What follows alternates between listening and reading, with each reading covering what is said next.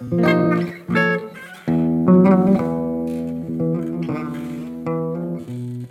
und herzlich willkommen, liebe Vorhijas-ZuhörerInnen. Heute zu Gast haben wir bei uns die liebe Sarah und ich freue mich besonders auf diese Folge, weil ich halt mich mit dem Thema äh, Ernährung und Bodyshaming, was wir halt auch besprechen werden in dem letzten Teil dieser Folge, weil ich mich halt auch selber damit sehr stark auseinandersetze. Deswegen freue ich mich sehr und du kannst dich einmal vorstellen, sagen, wer du bist und was du machst. Vielen Dank für die Einladung auch von euch beim Vorhijas Podcast. Ich freue mich auf jeden Fall dabei zu sein. Für mich ist das tatsächlich mein erster Podcast. Ich habe zuvor noch keine äh, Folge aufgenommen. Daher freue ich mich auch auf diese Erfahrung. Ja, ich bin die Sarah. Ich bin bekannt unter Fit mit Sarah. Ich bin Ernährungsberaterin, 32 Jahre alt und ähm, komme ursprünglich aus Marokko, bin hier in Deutschland geboren. Genau, und das zu meiner Person. Ich freue mich auch auf die Folge.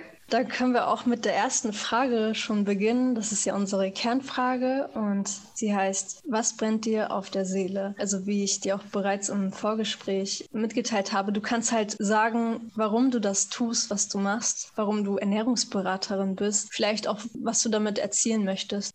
Ja, klar, super gerne möchte ich diese Frage beantworten, was mir auf der Seele brennt und warum ich sozusagen zu dieser Tätigkeit gekommen bin. Der Weg zur Ernährungsberaterin ist tatsächlich ein, ja, wie so ein Schicksal gewesen letzten Endes. Ich bin seit meinem sechsten Lebensjahr bin ich Sportlerin. Also ich habe die erste sportliche Erfahrung mit sechs gemacht. Äh, da bin ich im Schulschwimmen in die Berührung äh, zum Sport gekommen und ähm, ja, und darauf folgend habe ich weitere Erfahrungen gemacht über Fußball oder Leichtathletik. Äh, im Zirkus. Genau, und dann war das so, dass ich erstmal über die Pubertät gar keine sportliche ähm, Berührungspunkte mehr hatte, einfach mal, weil ich, ja, das ist so wie das so üblich ist während der Pubertät, dass man irgendwie andere Interessen entwickelt. Ja, irgendwann später kam ich dann sozusagen zurück und habe dann wieder mit dem Sport quasi das Ganze intensiviert. Dann war das auch so, dass ich mich dann angefangen habe, mit der Ernährung zu beschäftigen, weil ich gemerkt habe, dass die Ernährung auch ein sehr, sehr wichtiger Punkt ist, eben um seinen Körper zu formen.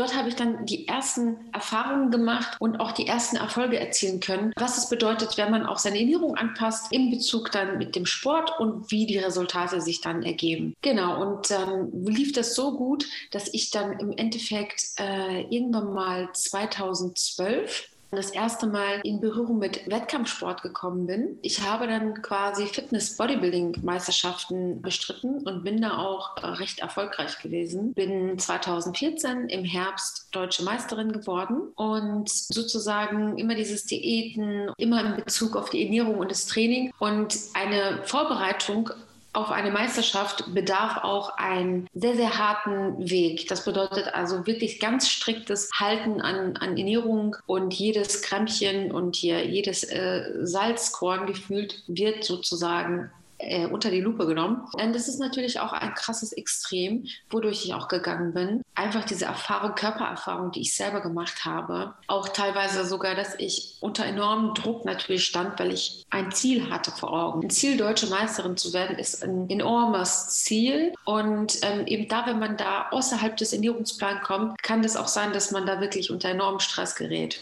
Und deswegen kann ich im Grunde genommen heute für meine jetzige Arbeit, auch im Nachgang, nach den Meisterschaften eben, wissen, wie es sich anfühlt, der, dass die Ernährung zu sehr im Fokus steht. Dass es schon fast in Richtung krankhaften Verhalten gehen kann. Und das hat mich dazu veranlasst, eben, dass ich diese Empathie einfach habe, mich sehr, sehr gut in meine Kundinnen einfühlen zu können, weil ich selbst eine Frau bin, weil ich selbst weiß, wie der Körper der Frau funktioniert. Einmal unter Betracht einfach der ja, leistungsorientierten Form und einmal auch einfach, dass ich diese Balance für mich herausgefunden habe über die Jahre von tatsächlich 2012 bis heute hin. Das war eine lange Reise. Mit diesem Wissen und mit dieser Expertise, das kann ich einfach nicht, ja, einfach so zu sagen an der Seite lassen. Das muss ich weitergeben.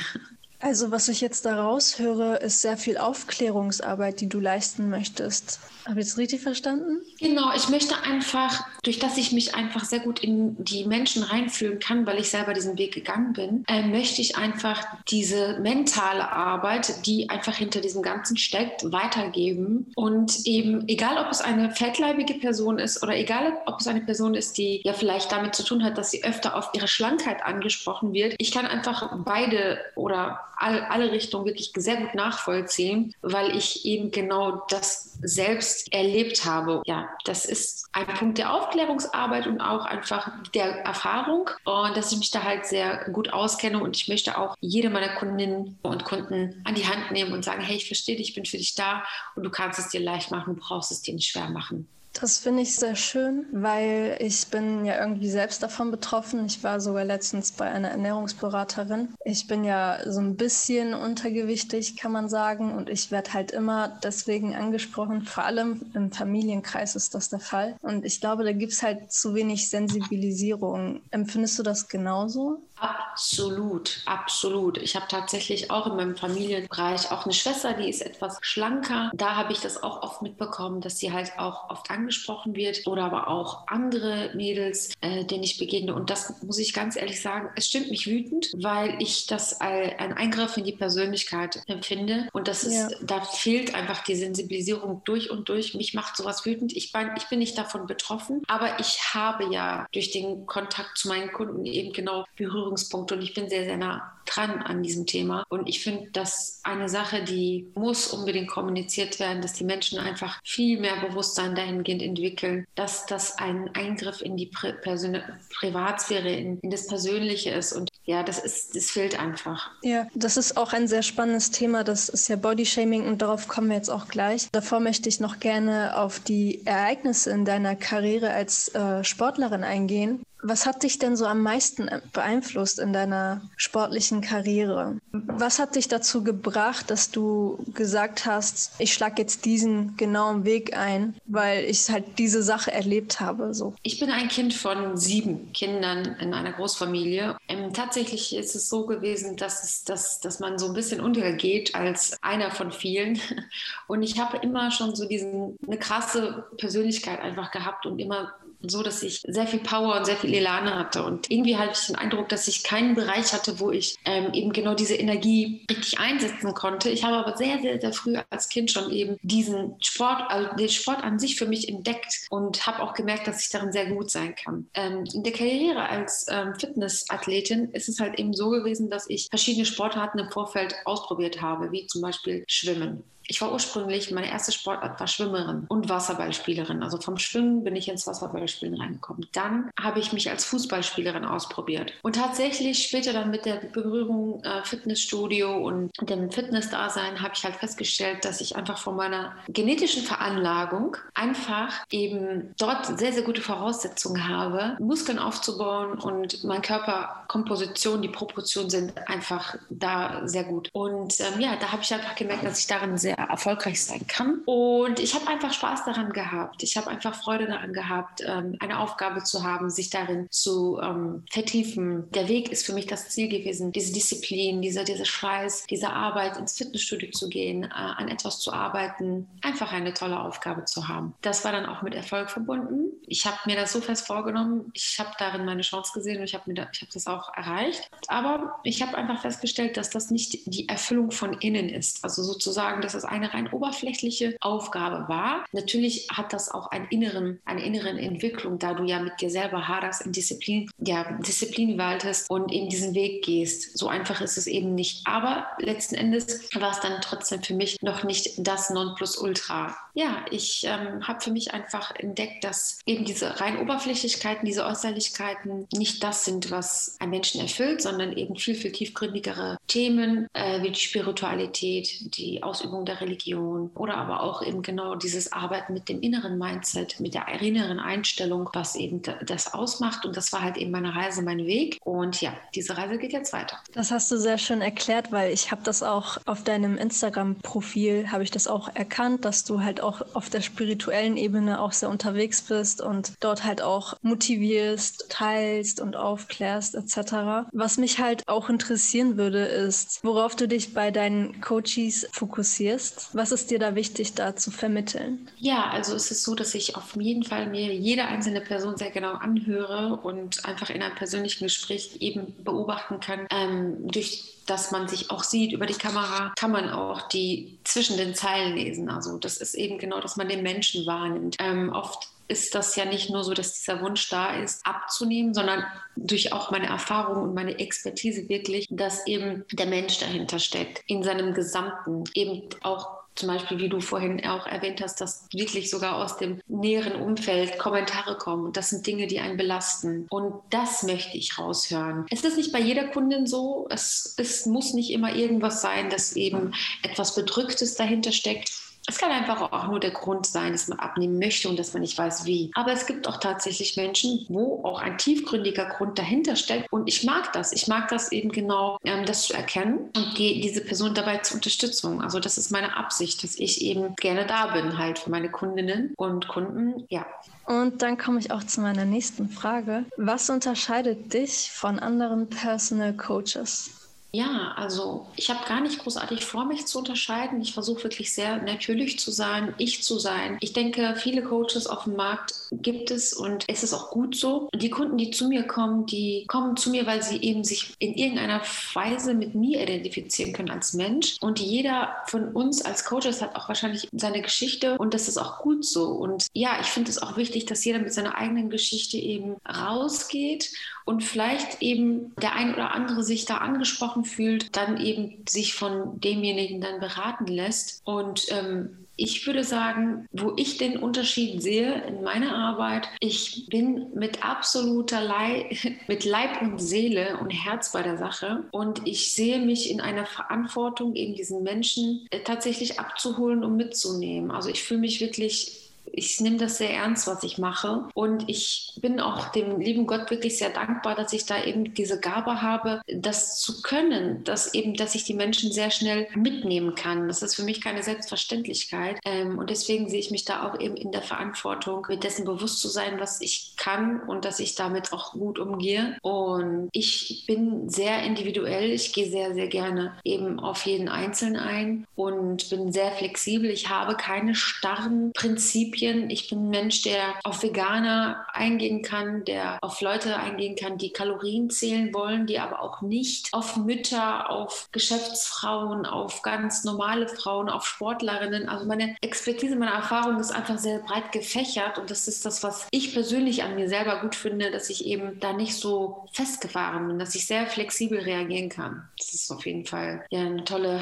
Sache, da ich einfach sehe, dass es auch keinen abschreckt, sondern jeden, jeden willkommen heißen kann. Ich finde das als Qualität ziemlich gut, dass du da sagst, ich bin flexibel. Das ist halt auch meistens etwas, was nicht jeder kann, so wie du auch meintest. Und das ist halt auch eine Gabe. Damit komme ich eigentlich auch zu der nächsten Frage, in der wir etwas in die Zukunft schauen und du dann auch erzählen kannst, was für Projekte oder neue Ziele du hast, die du durchsetzen möchtest. Vielleicht auch Ziele, die du bei dir auf deiner Instagram-Seite Seite durchsetzen möchtest. Da habe ich ja ein bisschen nachgeschaut und du hast halt über viele verschiedene Sachen geredet und auch mit vielen verschiedenen Leuten, was ich auch sehr schön finde, weil Ernährung hat ja nicht nur etwas mit dem Magen zu tun, sondern halt auch mit anderen Aspekten, mit der Seele, mit dem Zahnputzen. Du hast ja auch äh, über Zähneputzen geredet, das fand ich auch interessant. Mhm. Und was für neue Projekte hast du so?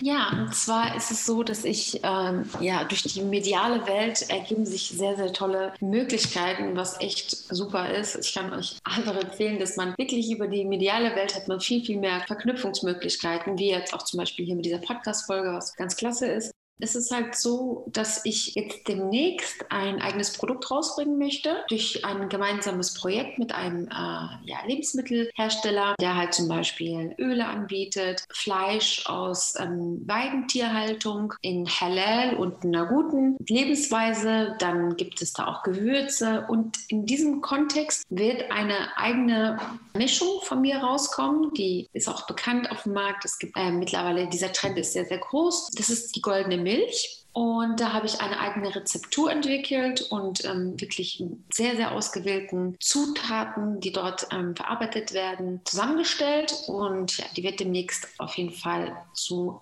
kaufen sein, auch passend zu der Ramadan-Zeit, weil auch in der Ramadan-Zeit ist es ganz, ganz wichtig, dass der Körper mit Nährstoffen versorgt wird. Und eben genau diese Mischung ist halt so super zusammengesetzt, dass eben der Körper wirklich einiges an Nährstoffen bekommt und dass somit die ganze gesamte Ramadan-Zeit einmal in Entgiftungsprozesse unterstützt werden können, aber auch dann gleichzeitig die Nährstoffe wieder aufgefüllt werden können. Und ähm, ich freue mich auch schon unglaublich darauf, dass ja, wir da eben genau das anbieten können. Das ist auf jeden Fall ein Projekt. Ein weiteres Projekt ist eben die Coaching-Geschichte, dass ich das Ganze digitalisiere dass ich einen Videokurs aufnehme und da einfach noch mehr Menschen eben gleichzeitig betreuen kann, weil ich als einzelne Person bin ja auch eingeschränkt und meine Kapazitäten werden auch sehr, sehr schnell ausgeschöpft, da ich ja natürlich jedem Kunden auch seine Zeit gebe und deswegen habe ich mir überlegt, einen Videokurs aufzunehmen, wo auch eben genau die Möglichkeit besteht, auch natürlich bleibt dieses 1 zu 1 Coaching weiterhin bestehen. Es ist dann halt so, dass wir sozusagen offene Fragerunden machen, wo ganz viele Fragen dann immer in Calls gestellt werden können und diese Fragen werden abgespeichert. Das heißt, dass wiederkehrende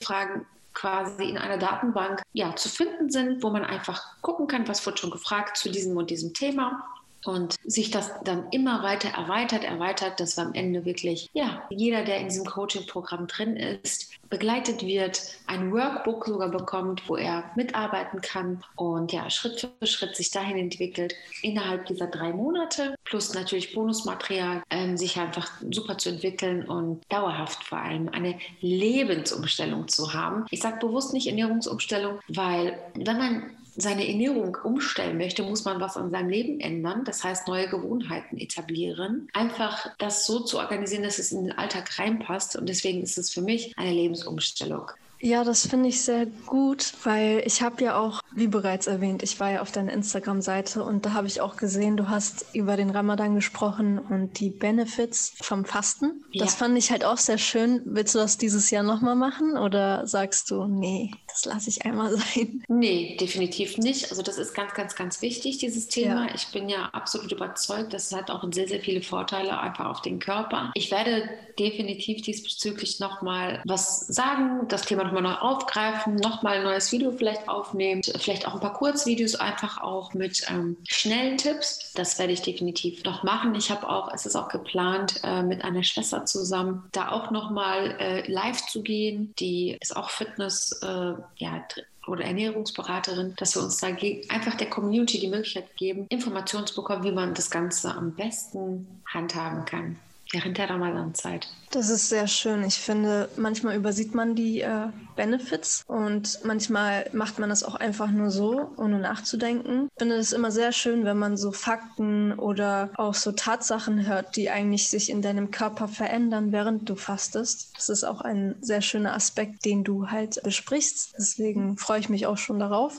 Nun kommen wir auch zu der kritischen Frage, zu unserer letzten Frage, wo wir uns ein bisschen austoben können und wo du dann nochmal deine Meinung zu Bodyshaming erzählen kannst. Aber ich wollte erstmal diesen Begriff Bodyshaming definieren, damit auch die Leute verstehen, worüber wir eigentlich hier reden. Als Bodyshaming wird seit dem 21. Jahrhundert Formen von Diskriminierung, Beleidigung, Mobbing oder Demütigung von Menschen aufgrund ihres äußeren Erscheinungsbildes bezeichnet, insbesondere im Hinblick auf ein Schönheitsideal.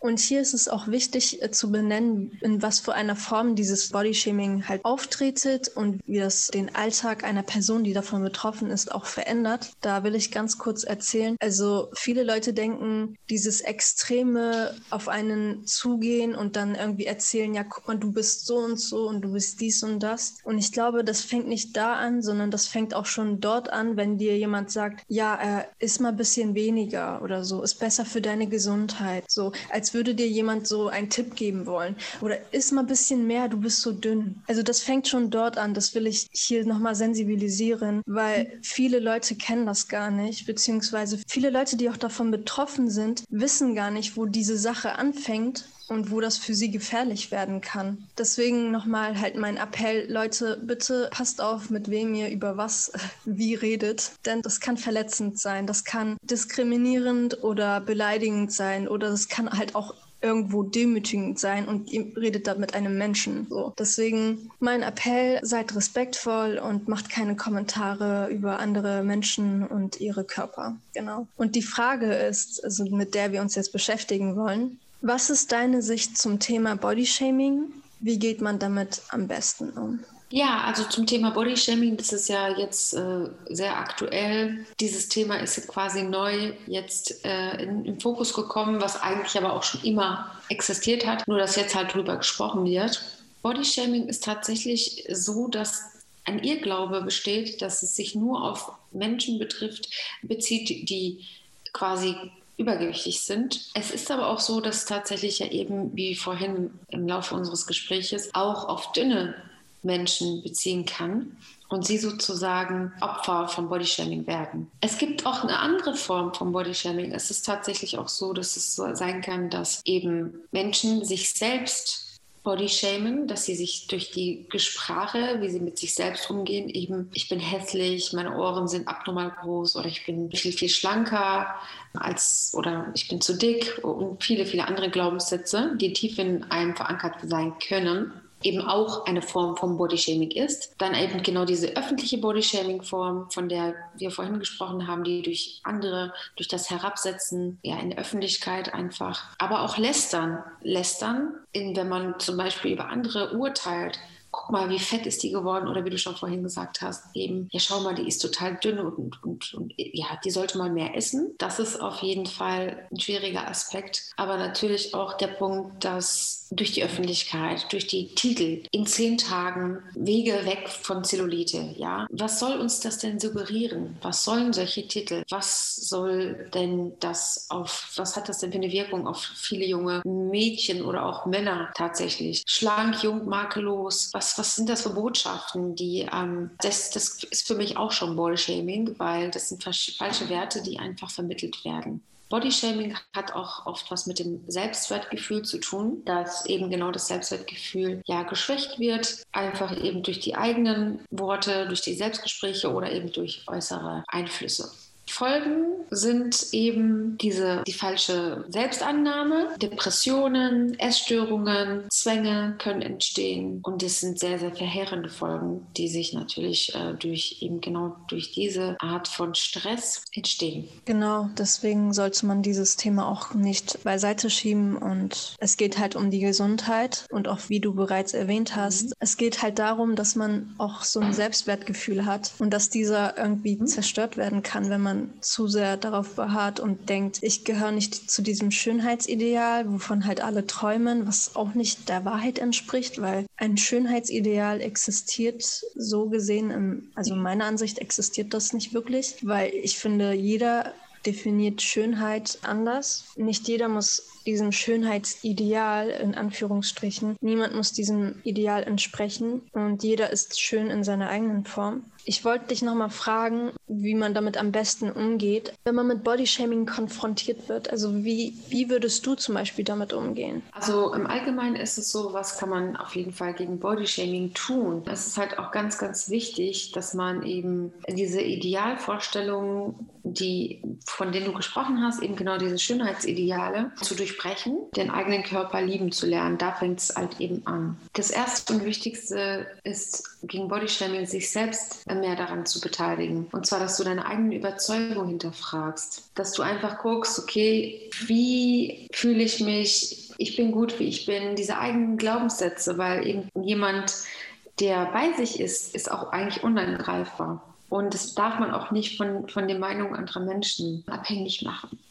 Deswegen ist ein sehr starkes Selbstwertgefühl und ein ausgeprägtes Selbstbewusstsein sehr, sehr wichtig. Da sollte man eben genau diese positiven Glaubenssätze sprechen. Ich bin schön, ich kann das, Selbstakzeptanz einfach. Genau. Und eben vielleicht aber auch zu kontern, auch dann diese Menschen zu sensibilisieren. Wenn jemand sagt, ja, du bist aber dünn, da sage, würde ich sagen, hey, du sag mal, würdest, würdest du das gut finden, wenn ich zu dir sagen würde, hey, du bist aber fett geworden? Das ist ja auch nicht in Ordnung, das wird ja auch keiner tun. Und ich glaube, das ist vielen einfach gar nicht bewusst.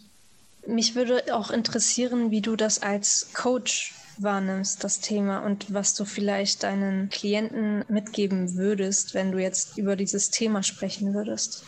Ja, wie würde ich das kommunizieren? Ich sehe das auch eben genau, dass in der Arbeit als Erinnerungsberaterin, als Coach eben die Mädels grundsätzlich sehr, sehr viel Druck teilweise haben durch den Gesellschaft, durch das gesellschaftliche Ideal und dahingehend total in ein Teufelskreis reinkommen und teilweise blockieren. Es geht sogar dahingehend, dass sie Essstörungen entwickeln. Entweder in einer Form von zu viel Essen und äh, oder in einfach gar nichts essen, total blockiert unter ihrer Bettdecke in ihrem Bett verharren und schon eine Form von Depression entwickeln. Eben zu sagen, zu gucken, langsam Gewohnheiten aufzubauen, alles was mit was einen unter Druck setzt, beispielsweise Zahlen wie auf der Waage, auf die Waage gehen oder sich zu messen oder eben genau Kalorien zu zählen, dass man dahingehend einfach eben alles, was mit dieser Kontrolle und alles, was einen zu sehr unter Druck setzt, davon erstmal ablässt und eben lernt, auf die Signale seines Körpers zu hören und dann mit Meditation, mit Affirmationen zu arbeiten, zu sagen, hey, ich bin gut, ich bin wertvoll, ich bin schön, ich bin gesund, ich bin dankbar. Und es ist tatsächlich so, dass eben genau diese Gedanken sehr, sehr viel mit einem anstellen können. Diese Gedankenprozesse, chemische Reaktionen in unserem Körper ausgelöst werden. Und wenn wir eben denken, hat das eine Wirkung auf unser zentrales Nervensystem, auf unsere Organe und auf unser Gesamtbewusstsein und Körper. Und deswegen sollten wir uns darüber im Klaren sein, dass eben die einzigen Menschen, die sich, die uns, die, die was Gutes für, für sich selber tun, sind wir. Ja, wir sollten darauf achten, dass wir uns selbst pflegen und auch an erster Stelle kommen tatsächlich, weil wenn es uns gut geht, können wir auch anderen helfen. Und eben da die Verantwortung in die Hand zu nehmen, zu sagen, ich glaube an mich. Ich bin die Person, die es schaffen kann. Kein anderer. Ich brauche niemanden anderen. Ich schaffe das alleine. Und ich kann mir helfen lassen, aber ich bin nicht abhängig. Und ich bin auch nicht abhängig von der Meinung, wenn mich andere kritisieren. Und ich kann mich wehren. Ich kann meine Meinung sagen. Aber alles immer auf so eine Ebene, dass ich mir selber nicht schade. Was heißt Schaden? Das heißt, wenn ich mit jemandem in einen Streit, Streit gehe, fühle ich mich ja selber auch schlecht. Da habe ich ja auch nichts davon. Wenn ich in eine unsachliche Konfrontation Kommunikation reingehe. Das bedeutet, dass ich mir Gedanken darüber mache, eben genau den Menschen die Augen zu öffnen und wirklich mich zu trauen zu sagen. Und das erleichtert enorm. Es ist gar nicht so schlimm. Viele Menschen denken sich auch nichts dabei.